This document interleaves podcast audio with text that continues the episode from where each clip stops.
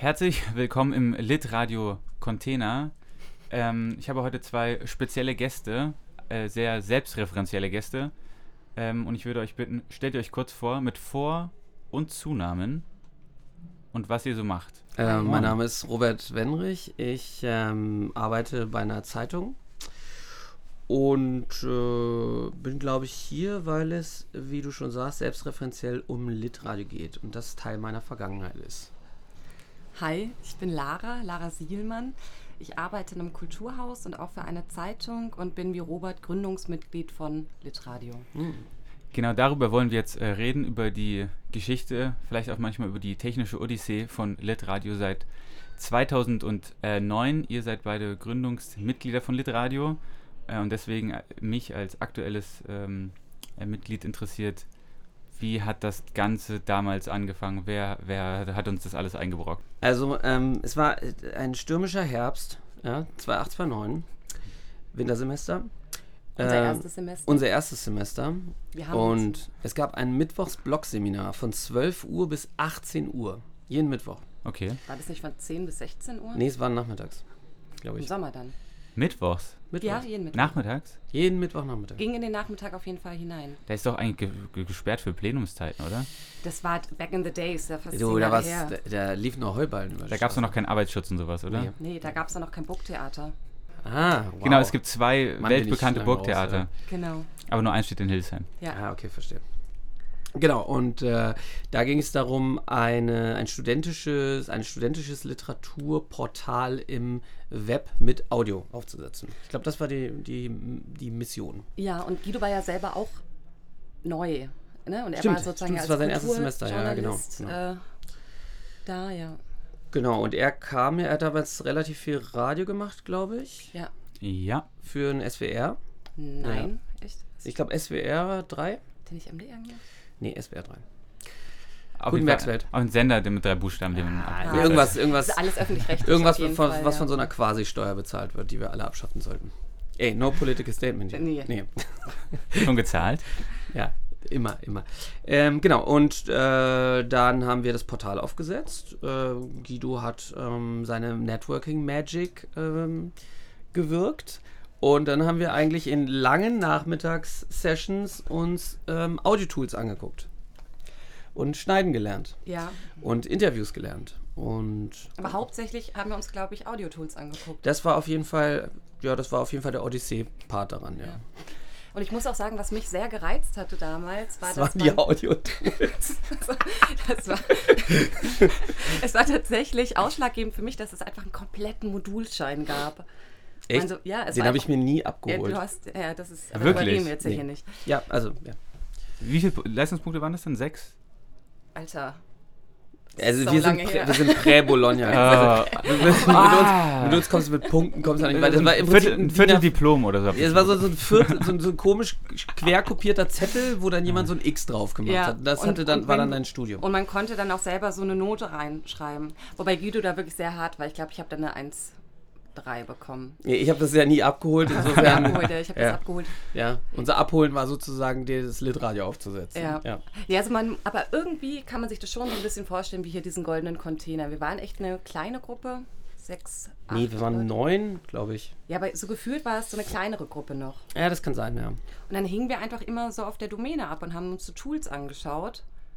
Und dann haben, Haben wir schon erwähnt, dass es sehr viel um Schneidetools und Audiotools ging? Ich bin mir nicht sicher, vielleicht Okay. sollten wir das nochmal erwähnen. Quasi eine technische Odyssee, könnte man sagen. Ja, oder? man könnte sagen, eine technische Nee, Odyssee. Ich weiß nicht, ob das eine Odyssee war. Es war einfach nur so ein bisschen so immer wieder so das Gleiche, Mhm. nur jetzt mit einem anderen Tool. Es ging ja auch nicht darum, jetzt das perfekte Tool dabei Ja. zu finden, sondern ich glaube, Guido war selber Ja. einfach überrascht. Ich glaube, er hatte dann auch so angefangen, sich, weil er jetzt dann ja auch Dozent war, noch ein ganz toller, das muss man ja, Ja. auch sagen, das hört sich jetzt sehr. Ähm, dass er, glaube ich, selber mal so geguckt hat, was gibt es eigentlich an so Free Softwares? Weil er natürlich als ernsthafter Radiojournalist hatte ja gar nicht diese Probleme mit, äh, wie komme ich jetzt an eine Software Nein. ran Das und ja so ganz- weiter. Und so hat er sich, glaube ich, selber da auch irgendwie seine Freude an diesen Free-Softwares mit uns geteilt. Das äh, kann ich genauso bestätigen. Ich erinnere mich sogar daran, als es dann an das äh, Aufsetzen der Seite ging und wir damals im Prinzip mit, ähm, andere Namen sollen ja auch genannt werden, oder? Äh, gerne. Alle. Äh, äh, Komplett. Mit deren wunderbaren Merlin Schumacher, äh, der damals im Prinzip als Standalone IT-Firma diese Seite aufgesetzt hat, das natürlich nicht Vollzeit machen konnte und Guido dann irgendwann mit seinen ganzen verrückten Content-Management-Systemen um die Ecke kam und wir äh, zusätzlich auch noch ähm, eigentlich PHP-Entwickler hätten brauchen sollen. Ja. Stimmt. Das war auch eine sehr schöne Zeit. Das Ja. war ja verrückt. Ja, Ich kann ja vielleicht mal äh, eingrätschen und jetzt die Perspektive ähm, geben, so sechs, sieben, acht Jahre später, wo ich dann irgendwann eingestiegen bin. Diese ganzen äh, Site-Management-Systeme, äh, die sind auch heute, sie werden auch regelmäßig ausgewechselt und individualisiert, also individualisiert äh, für eine Person, äh, äh, die das entscheidet, dass jetzt äh, das SI, ähm, SEO noch verbessert, optimiert Ja. und so weiter ähm, werden muss und auch es gibt, wenn man eine Frage stellt, äh, wie man irgendwas einbaut, gibt es auf jeden Fall auch immer die passende Codezeile dazu, die von Guido Graf geliefert wird. Ob man mit der Codezeile dann sofort was anfangen kann, das ist dann was anderes. Ungefähr so stelle ich mir das damals auch schon so vor. Es war analoger. Ich sehe irgendwie doch, aber vielleicht ist das auch jetzt so, so eine Verschwimmung von vielen Dingen. Ich habe so das Gefühl, dass ich, äh, wir hatten es irgendwie viel mit diesem Rot und dass Mhm. wir immer so, so rote Patten irgendwie so hatten. Also so, ja wir, so, wir hatten, ja, wir haben uns vor allen Dingen sehr, sehr lange über die Farbe auf, dem, auf der Seite unterhalten. Ja. Also klassische Anfangs, das sind eigentlich klassische Start-up-Probleme. Ja, wir, stimmt, wir waren Wirklich, äh, man kriegt, ja. man kriegt so äh, nicht so einen richtigen Drive hin, aber man diskutiert erstmal ähm, im Retreat vier, vier Tage lang die Farbe. Und dann gab es ja auch immer noch eine inhaltliche Ebene. Das hört Ja, sich jetzt alles ja. so an. Genau, wir, wir, wir reduzieren es jetzt im Prinzip äh, lapidar auf die technischen Sachen, aber natürlich die Redaktionsarbeit muss ja auch gemacht werden. Im Prinzip haben wir am Anfang eigentlich alles aufgenommen, was irgendwie ging. Ich weiß nicht, ob das ist das jetzt noch so, dass Studenten äh, Niedersachsen Ticket bekommen? Äh, genau, gezwungen werden für alle Leute, die in Hannover wohnen und ein Auto besitzen, die regen sich immer Ja. darüber auf. Mhm. Die wollen aber auch den 5 Euro ähm, Kulturbeitrag äh, abschaffen, Ja. weil sie nie kulturelle Veranstaltungen besuchen, ich weiß es Mhm. nicht. Genau, Niedersachsen-Ticket, da kann man noch bis äh, nach Ostfriesland fahren. Okay. Genau, und dann sind wir im Prinzip Ausgesandte, man kann fast sagen, Evangelisten gewesen, die zu allen möglichen niedersächsischen Lesungen gefahren sind und uns da verstohlen äh, in Stade zur, zum Apfelfest äh, begeben haben, um da Leute aufzunehmen. Genau. Ehrlicher Kulturjournalismus. Es hatte erstmal mit Journalismus, also ich glaube, es war eine ganz schöne Herangehensweise, weil es erstmal wirklich um Aufnahmen ging. Und dann kam aber auch, ähm, also erstmal ging es eben um Aufnehmen, um das Lernen und das ist ja, muss, also muss ja auch erstmal so, eine, so einen Respekt vor so Technik auch erstmal verlieren, ne? Oder auch, dass man zu einem Tontechniker hingeht und die sind jetzt allgemein privat sehr nett, aber manchmal so im Beruf dann ja auch ein bisschen ruppig. Und dann ist man irgendwie so und kommt so mit so einem Zoom und man weiß, okay, das ist so voll das gute Gerät, aber man hat ja gar keine Ahnung. Also man, Man weiß zum Beispiel nicht, ob ein Mikrofon jetzt die Kabelbuchse ist oder das Mikrofon. ja, genau, man weiß es einfach Ja. nicht. Und dann war man überhaupt, und dann, ich saß manchmal so da einfach, das war alles schön angesteckt und so, und dann saß ich immer mit meinen Kopfhörern da, puh, konnte mich halt so gar nicht entspannen, weil ich so eine Angst hatte, dass irgendwas schief Ja. geht, weil ich einfach so gar keine Ja. Ahnung hatte. Also ich bin auch, also die, die, die Verlustquote meiner SD-Karten war sicher 50 Prozent. Also ich, hab, ich bin sehr oft zur Lesung gefahren, habe es aufgenommen und habe nach entweder die Karte verloren oder einfach dieses Pfeil nicht mehr gefunden und hab, musste dann sagen, ich war da, die Lesung war auch gut, aber ich musste dann lügen und sagen, ja, ich habe es nicht zur Lesung geschafft, ja, weil ich, weil ich meine, ja, zu Die blöd war das. Nachverbindungen waren dann auch so schlecht. ne? Nachverbindung waren schlimm, ja. Ich erinnere mich äh, zum Beispiel, also eines der ersten großen, der erste große Trip war zu einem Literaturfestival nach Osnabrück, glaube ich. Warst du da auch mit? Nee. Das war, glaube ich, so die erste, der erste richtig fette Exkurs. Mhm. Da sind wir zu viert oder fünft hingefahren, haben fast alles abgedeckt und das, äh, ja. Oh, äh, kann ich was, was, noch was Spannendes erzählen? Was so spannend war wie all das, was wir gerade erzählt haben. ähm, äh, Annette Gröschner. Ist sie noch Dozentin hier? Äh, ich habe nicht von ihr gehört, aber das heißt gar nichts. Okay. Nein, sie ist nicht mehr, aber sie ist immer noch einer der besten Dozentinnen, die es gibt. Das stimmt. Ähm, die hat auf jeden Fall mit, ah, jetzt, ich butchere bestimmt, wie es im Englischen heißt, den Namen, ich glaube, Arvid Messmer, Ja. äh, ein Buch zu dem Uranabbau in der Wismut gemacht, in Ja. der DDR. Ein Fototextbuch, wo sie so Collagen aus, aus Interviews, glaube ich, gemacht hat. Wirklich sehr, sehr gutes Buch. Und ähm, was äh, wir mit Annette gemacht haben, oder ich mit Annette gemacht habe, wir haben uns dann immer nachmittags getroffen, haben im Prinzip daraus ein komplettes Hörbuch produziert. Das heißt, sie hat nach und nach alles eingelesen und ich habe versucht, ähm, oder ich konnte da sogar so Tonregie so ein bisschen lernen, ja, und einfach so so Sprechtipps geben und äh, Annette hat mich so ein bisschen gecoacht, dass ich so die Angst davor verliere und so. Es war wirklich Also ich fand es damals sehr, sehr schön. Ich habe da echt viel gelernt. Ich würde jetzt gerne nochmal 2009, ihr habt gesagt, es gab ein Seminar, was äh, angeboten wurde mit dem jungen Guido Graf und den noch jüngeren äh, Studierenden. Wie war denn jetzt der Übergang von einem Seminar, wo man äh, Scheine bekommt, ähm, wo man irgendwas für sein Studium bekommt, zu dem Übergang, ich fahre jetzt äh, freiwillig irgendwo hin und nehme was auf und kriege dafür vielleicht ein Schulterklopfen von den anderen Leuten von Litradio. Wie war der Übergang? Das war eigentlich sehr fließender. Also es war ja klar, dass wir diese Redaktion auch Sind. sind. Und ähm, wir hatten ja auch ähm, so ein Abschlussprojekt. Jeder von uns musste einen eigenen Beitrag produzieren ähm, am Ende dieses Semesters damals. Stimmt, ja. Ich habe einen wahnsinnig langweiligen produziert. Ich war damals, habe ich auf den Spuren der, der Latinale mich begeben, 15 Minuten lang. Ähm, nee, aber so war das dann irgendwie so normal. Also man, es war irgendwie normal. Man hat ja auch, man war ja immer so wie so ein rasender Reporter, so blöd sich das jetzt anhört. Man hat ja Also man stand halt auf einer Bushaltestelle, aber theoretisch, was man von einem rasenden Reporter war, das Mindset, sage ich jetzt mal, hatten wir. Ja. Auf jeden Fall, Und wir hatten halt vor allen Dingen auch ein Aufnahmegerät. ja. Und das, wenn man das schon mal hat, dann Ich war so ambitioniert, dass ich mir selber eins gekauft habe. Das Ja. habe ich immer noch. Damit nehme ich manchmal, ja, nehme ich manchmal heimlich Leute in der U-Bahn auf. Stark. Ja. Nee, und, und es gab ja dann auch immer so, ähm, so Projekte wie das Open Mic Ja. oder sowas wie Hamlet. Wo dann auch klar war, wenn wir da hingefahren sind, konnten, also mussten wir keinen Eintritt zum Beispiel zahlen. Und das ist ja dann schon schön, wenn man irgendwie Teil von was Größerem im Literaturbetrieb sein kann. Ich glaube, diese, das ist wirklich der Punkt. Ne, das, also ich habe mir Indie-Scheine abgeholt, was ich äh, bitter bereue, aber ähm, äh, dieses äh, quasi Selbstlose, dass man, dass man das halt macht, weil man irgendwen anders aufnimmt und den halt halt online stellt. Das war, glaube ich, von Anfang an da. Und da war das auch nicht als extra Arbeit oder so. Manchmal hat halt, ma- man halt keinen Bock, aber ich fand das von Anfang an eigentlich problemlos. Ja. Und es ist ja auch toll, wenn du lernst ja Leute kennen, du kannst Interviews mit äh, Menschen führen, die du vielleicht sonst nur von Buchdeckeln her kennst und hast dadurch auch gleich so eine ähm, Legitimation. Also du gehst sozusagen nicht als Privatperson hin oder äh, ich studiere an der Uni Hildesheim, ich habe drei Fragen zu der Buch, sondern du kannst, kommst immer gleich irgendwie von so einer kleinen Institution. Und jeder, jeder hat ja auch so eine Eitelkeit und ich glaube, jeder Autor, jede Autorin oder jeder, jeder Mensch, der so ein bisschen in der Öffentlichkeit steht, findet es immer toll, wenn man auch ein bisschen interviewt wird. Die, in der Anfangszeit war es, glaube ich, ich, ich meine, im ersten Semester war es sogar so, dass wir noch offen waren für so für Eigenproduktion. Ich weiß nicht, wie ihr das jetzt macht, aber ich erinnere mich daran, dass zum Beispiel Laura Naumann ihr erstes Hörspiel da gemacht hat. Kannst du dich daran erinnern? Nee. Sophia Schatz hat auch, Stimmt, Sophia Schatz hat was hat auch was gemacht. Ähm, Viktor Kümel ist, glaube ich, quer durch die Republik Der gefahren. ist quer durch die Bundesrepublik. Der ist wirklich gefahren, quer gefahren, ja. Der hat ja auch irgendwie den, ach, irgend so ein Dart-Roman hatten sie auch relativ früh. Ich glaube, das war Victors Baby. Ja. Zu dem Datroman kann ich sagen, ähm, als aktives Mitglied von Literadio darf man auch auf den Soundcloud äh, ähm, äh, zu, also zugreifen, auf den Account. Und dann kann man sich die schöne Statistik von den, meist, von den 20 meistgeklicktesten Beiträgen äh, angucken. Und ich habe, glaube ich, die ersten Top 10 sind dieser Dietmar Dart-Beitrag.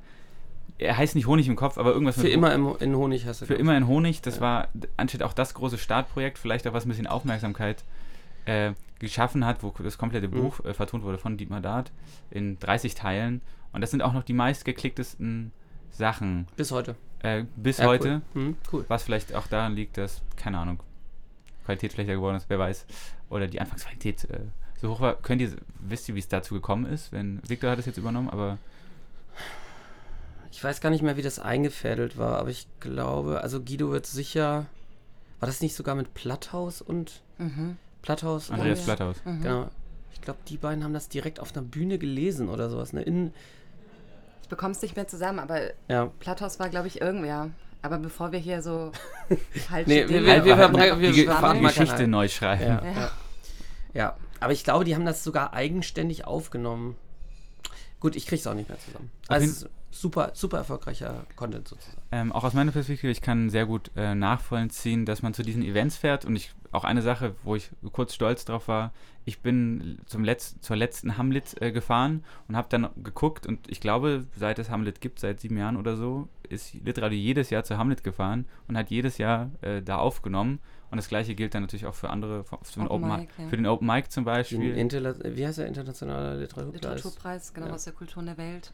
Wobei ich gar nicht weiß, ob es diese Kooperation jetzt dieses Noch Jahr gibt? gibt. Okay. Aber war, genau, also es gibt auf jeden Fall so, so feste Kooperationspartner. Also das ist zum Beispiel, das war wirklich schön, als wir da unter diesem, ähm, unter diesem Riesendach des Haus der Kulturen der Welt gesessen haben, Ja. bei so einem lauen Sommerwind und da irgendwie die in studentischer Manier immer noch, ja, selbst nach Jahren, ganz locker auf die Autoren zugegangen sind. Ich erinnere mich an diesen 70-jährigen Brasilianer, dessen Name mir jetzt entfallen ist.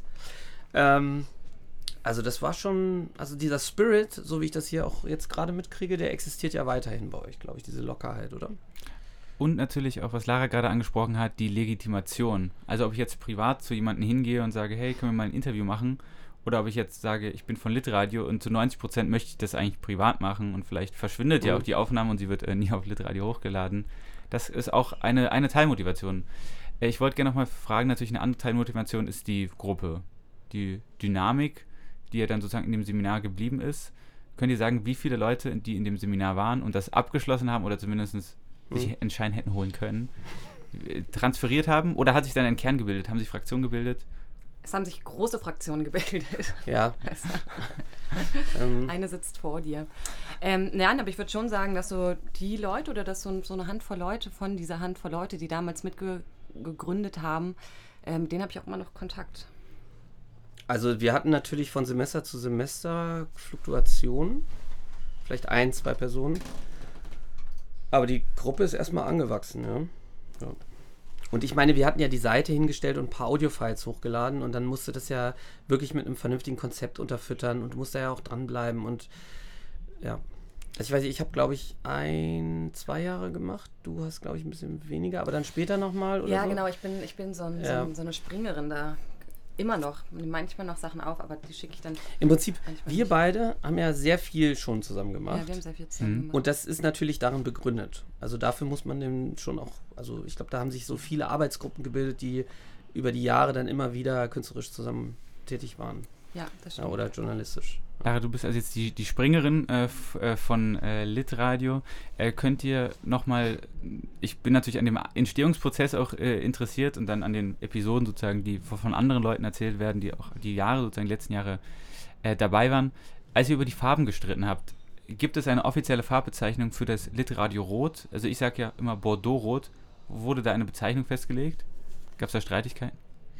Es ging um heller, dunkler, so ein Mittelton. Es durfte nicht so sein wie Spiegel Online. Ich Ja, glaube, das, genau. war, das, war, ein- das war ein, Ist das gelungen? ich glaube, Wenn ich die, mir die es ist Farbe halt ein klassisches dunkleres Presserot, ne? Also Ja. Printrot ist es. Was eigentlich. halt nicht zu hell sein sollte. Nicht so hell, ja. Aber ich glaube, wir hatten es zwischendurch auch mit Malvetönen äh, ausgetönt. Aber Ja, am Ende Presse. Presse, ja. Journalismus. Schwarz, weiß, rot, klassische Printfarben. Musste sein, musste sein. Druckmache. Aber ich habe auch eine Frage. Gerne. Ähm, ich habe immer das Gefühl, also ich bin ja immer noch ein sehr großer Fan von Litradio und höre es auch manchmal, also jetzt nicht so super regelmäßig, aber ich höre es Wenn du mal Auto fährst. wenn, was ich nicht habe, genau. Wenn, also wenn ich Auto fahre, dann höre ich immer Litradio auf UKW Welle 2.0. Ähm, aber habt ihr so Bestrebungen, weil ich finde, so eigentlich dieses Netzwerk, was wir damals, was sozusagen damals also anfing so zu wachsen ähm, und jetzt schon sehr viel Audio-Content auf jeden Fall auch schon, schon vorhanden ist. Man sieht es ja auch immer mal wieder in, in Kooperation mit. Aber trotzdem habe ich manchmal das Gefühl, dass es irgendwie noch Luft nach oben ist, was so ähm, Wiedererkennung betrifft, was so Leute das oder dass Leute auch einfach so Litradio auf dem Schirm haben, weil ich glaube, dass eigentlich spricht das ganz, ganz viele Menschen an, die jetzt erstmal nichts mit dem Literaturbetrieb an sich zu tun haben. Aber es gibt immer noch sehr viele Leute, die gerne Radio hören. Deshalb gibt es ja auch immer noch große Radiosender, die auch was anderes machen, außer Musik aus den letzten 30, 40 Jahren zu spielen. Also bei den äh, Kooperationen, ich glaube, das ist äh, ein Problem, woran jedes studentische Projekt äh, krankt, ist natürlich der Wechsel. Also Leute sind äh, nicht angestellt, sie sind dann irgendwann fertig studiert oder haben keine Lust mehr oder äh, ändern sich um. Und diese Kontinuität, Studieren dann Betriebswirtschaftslehre. ja, genau, bestimmt und werden dann, oder wenn äh, Verschwinden. Steuern, Verschwinden. wie nennt man das? Jemand, der die Steuern macht? Steuer. Steuermensch. Genau. Steu Steu- Werden Steuermenschen und beraten. wann sie. Ein kleinen Segelboot. Genau, werden dann Steuermenschen und beraten dann die Leute, die jetzt freiberuflich äh, Ja. sind. Und ähm, genau, ähm, diese festen Kooperationen, ich glaube, das muss etwas, das ist sehr schwierig, das unbedingt immer weiterzutragen. Man kommt also als neue Person zu Litradio, da sind natürlich, gibt es immer Fluktuationen und dann oft ist es ja auch so, dann gibt es vielleicht auch Freundeskreise, so habe ich das zumindest gemerkt, die sich dann häufig so doch in einem Stück verabschieden und dann kommen die Neuen dazu und dann bildet sich eine neue Gruppe und dann geht, äh, äh, geht die weiter. Und ich glaube, das ist dann schon noch eine Herausforderung zu sagen, wir haben jetzt hier schon zehn feste Kooperationen, wenn du jetzt hier einsteigst, dann müsstest du aber auch hier weiter die mit der schreiben und mach das so und wir machen aktuell, schicken wir uns das so hin. Und so wird es gemacht. Und deswegen, als ich eingestiegen, eingestiegen bin, waren diese festen Kooperationen nicht da, ähm, die wir jetzt gerade zu Literaturhäusern so als Institution, die man suchen kann, die Programme sind klar, die Formate sind klar, das ist, man kann das gut im Audio aufnehmen. Das haben wir jetzt sozusagen versucht wieder ein bisschen aufzubauen in Deutschland und ich glaube, 50 Prozent der Fälle, wo wir angefragt haben bei den Literaturhäusern, war die Antwort, ja klar, Litradio, da haben wir doch vor ein paar Jahren schon was gemacht, machen wir voll gerne. Mhm. Ich glaube, das ist so vielleicht das als Basis, ich bezeichne das immer so als das Tagesgeschäft äh, von, von Litradio, neben den äh, Podcasts, die noch produziert werden von den Leuten von Litradio, äh, nicht Podcast, Hörspielen, Podcasts mhm. und so weiter, aber von anderen Leuten, die halt gerne was uploaden wollen. Und diese Basis ist, glaube ich, dann eher inkonsistent, als dass man dann noch so vielleicht einen drauf so abs sich absteppen kann. Aber wie geht ihr so diese, oder gibt es noch so Litradioseminare, wo ihr quasi strategisch äh, euch oder vielleicht ein bestimmtes Thema raussucht oder etwas erarbeiten wollt? Oder ist es wirklich mittlerweile entkoppelt vom, vom universitären Lehrplan? Ähm, es gibt einmal in der Woche, also im Semester einmal in der Woche eine Redaktionssitzung, meistens immer sehr spät. Jetzt im Sommer ist es dann noch, ist es noch hell, aber oft schon dunkel. Es werden immer wieder Seminare auch angeboten, womit diese Sitzungen aber eigentlich zu wenig zu tun haben. Klar, jetzt Prosa Nova gab es jetzt zwei Semester lang. Etwas, es ist, glaube ich, jetzt eher so, dass die Redaktion ganz gut von alleine läuft, ganz gut allein, äh, eigene Projekte macht und dass eher Seminare zum Beispiel zur Hörspielproduktion oder so angeboten werden und immer gesagt wird, ihr produziert das dann für Litradio. Mhm. Ähm, sozusagen, das ist dann schon eine eigenständige Plattform geworden, weil Litradio so von, von alleine läuft. Mhm äh, und Leute auch gar nicht unbedingt wissen, wer in der Redaktion ist oder so, aber man weiß, okay, da kann man mal was abliefern, wenn ja. man Lust hat, schreibt einen Text und dann aber kommt es auch online. Was ich auch immer, also gerade diese Lösung von den Seminaren halte ich auch für sehr wichtig, weil das dann so einen, so einen eigenen Drive bekommt und ähm, diese Offenheit, also du kannst natürlich in der Textredaktion von einem Magazin, da musst du irgendwie vier oder fünf Leute haben und es ein bisschen geschlossen halten. So, ein, so eine Plattform ist natürlich viel, viel offener. Also im Prinzip ist jeder, der, der wahrscheinlich ambitioniert bei euch durch die Tür schneit, und einigermaßen das Konzept versteht, kann ja sehr sinnvolle Beiträge leisten. Und der nicht weggegrault wird von den sieben Leuten, die da schon sitzen und sagen, oh nee, du, ah, zu viel Arbeit. Ja, genau, oh. aber das, das wäre ja so, auch so, so eine Frage, ne? Also wenn man, also ähm, jetzt sagt, okay, wir haben jetzt irgendeine neue Agenda und wir möchten aber gerne irgendwie, dass Litradio in einem Jahr ähm, so und so viele Kooperationspartner das ist aber sehr, sehr betriebswirtschaftlich. Nein, ja. aber Hast nein, du das aber, danach studiert? Nein, aber wenn man so, nein, wenn man jetzt überlegt, so dieser Vernetzungsgedanke, weil ich, wie mhm. ich eben gerade gesagt habe, ich finde das echt schade, dass man Litradio so wenig ähm, wahrnimmt. Mhm. So, also mir fällt es wahrscheinlich ja eh immer noch schneller auf, weil ich eine Verbindung dazu habe. Mir fällt es sofort auf, aber mir fällt es halt nie auf, weil ich es halt nie. Habt ihr denn sehe. mittlerweile, das weiß ich zum Beispiel gar nicht, habt ihr einen Livestream, der sozusagen alle möglichen Sachen rund um die Uhr irgendwie so abspielt? Äh, gibt es nicht. Ich weiß, was du meinst. Es ja. gibt ja so Fernseh, Fernseh, Online-Fernsehsender oder so, die Content produzieren und ansonsten immer wiederholen. Nee, gibt es nicht. Aber ich glaube, das ist eine, jetzt ganz spontan würde ich sagen, das ist eine gute Idee, weil es gibt, glaube ich, 1500 äh, Bytes. Ja, ja, hier, hier ist mein Vertrag. Ist, äh, Verträge. Kannst du gleich Der Beitrag wird einfach nie ausgestrahlt, von daher gibt es auch keine ja. Beweise, dass ja. du das zuerst gelernt Nee, genau. Aber Robert nimmt ja mit auf. Ich habe immer meinen Zoom H4 dabei. nee, ich, ähm, das ist auch, äh, Professionalisierung ist dann so ein bisschen die Frage, also was ist der Standard und wo kann man dann mit Anstrengung hin? Oder startet man bei Null und kommt mit Anstrengung so äh, mittelweit? Und das ist auch eine Diskussion auch in anderen Projekten, die geführt wird. Und vielleicht ist es dann auch manchmal ganz gut, dass, dass die Hürde eher klein ist und man einen Beitrag macht und die Leute, die länger dabei sind, hören, okay, der ist jetzt nicht so gut aufgenommen, der Text könnte jetzt hier noch poliert werden aber das nicht gemacht wird, weil gesagt wird, ey komm, du hast den Text, mhm. wir hauen das jetzt raus und niemand beschwert sich, dass die Qualitätsstandards, die mal gesetzt wurden, verletzt werden. Und ich glaube, das ist so ein wichtiger Gedanke. Das Schöne ist aber immer, die Verpackung ist schon sehr hochwertig. Das ist auch eine Motivation, muss ich dazu sagen. Ihr habt mhm. auch schon damals über, über Design äh, oder über die Website äh, geredet. Da habe ich mich nämlich auch gefragt, wie die aussah, aber anscheinend hattet ihr da schon jemand, der ein bisschen Ahnung hatte. Und die Website sieht halt gut aus. Wir haben wie gesagt, Search Engine Optimization und so weiter. Äh, das ist, sieht dann schon sehr professionell aus und es gibt einem dann vielleicht manchmal auch noch so einen Schub zu sagen, ah, es sieht so geil aus. Aber macht ihr denn, ist es bei euch segmentiert oder macht, äh, habt ihr sozusagen zwei eher Technik affine Redakteure, die sich dann um sowas kum kümmern? Oder habt ihr netzwerkende Redakteurinnen oder sowas? Also wie, wie, wie, wie läuft das denn heute? Weil wir, soweit ich mich erinnere, haben wir irgendwie am Anfang, äh, also jeder hat alles gemacht, oder? Ja, wir hatten, das fällt mir gerade ein, also es gab Merlin und es gab aber auch noch ein Mädchen, deren Namen ich leider vergessen habe. Und die hat das nämlich auch so programmiert. Und dann hat, Namen. dann hat Guido, glaube ich, nämlich auch noch mit angefangen, auch mit zu programmieren. Und dann irgendwann. Eigentlich müsste man, ja, ich, wenn mir der Name noch einfällt, sag Ja. Bescheid, ja. Schreibt mir einfach eine E-Mail, dann werden alle Ja. Liste noch in den Beitrag geschrieben. Also Ja. ich finde, jeder soll hier sein Tribut bekommen. Ja. Ich weiß noch, Carol, äh, ich sag noch ein paar Namen, bevor mir die gleich Ja. alle. Also Caroline Menge war am Anfang dabei, Laura Naumann, du warst dabei, Shader. Sophia Schatz, Shader Baisar war dabei, die auch heute auf dem Prosanova ist, richtig? Ja. Die auch äh, performt, liest. ja, Ähm, wer war da noch dabei? Merlin Schumacher. Viktor Kümel. Viktor Kümel. Der auch da ist. der auch Der auch da da ist. Der rumtrollt. Das ist ein riesen Familienfest hier. Ja. Ich glaube, Elisabeth Krumberg war irgendwann auf jeden Fall mal dabei, sein, aber ich weiß nicht, ob sie mit Gründungsmitglied war. Liefern wir nach. Das liefern wir nach. Man muss ja auch dazu sagen, das war ja auch unser erstes Semester und dann ist man ja eh so erschlagen von Ja. den ganzen Menschen. Da Ja. war man froh, dass man überhaupt das Gesicht erkennt. Genau. Das eigene. Ähm, zum Thema Arbeitsteilung. Ähm, als ich damals eingestiegen bin, äh, war noch, waren die Reste von, von Arbeitsteilung noch vorhanden. Da wurde gesagt, ja, also es wurde dann sozusagen äh, übergeben an Christoph Meller war zum Beispiel da oder Cornelius Ah, ja, ja. Fritz war, glaub, hat auch mal vorbeigeschaltet oder Sophia Stoltenberg, damit ich noch Namen aus der jüng- jüngeren Geschichte äh, nenne. Und da war es dann schon, ja, wir haben mal Arbeitsteilung versucht, das war so und so, aber hat eigentlich nicht funktioniert. Und deswegen nochmal, um auf die Frage zurückzukommen, äh, es gibt jetzt eigentlich niemand, der nur Technik macht oder so. Tatsächlich, was so Programmiersachen, das macht äh, Guido.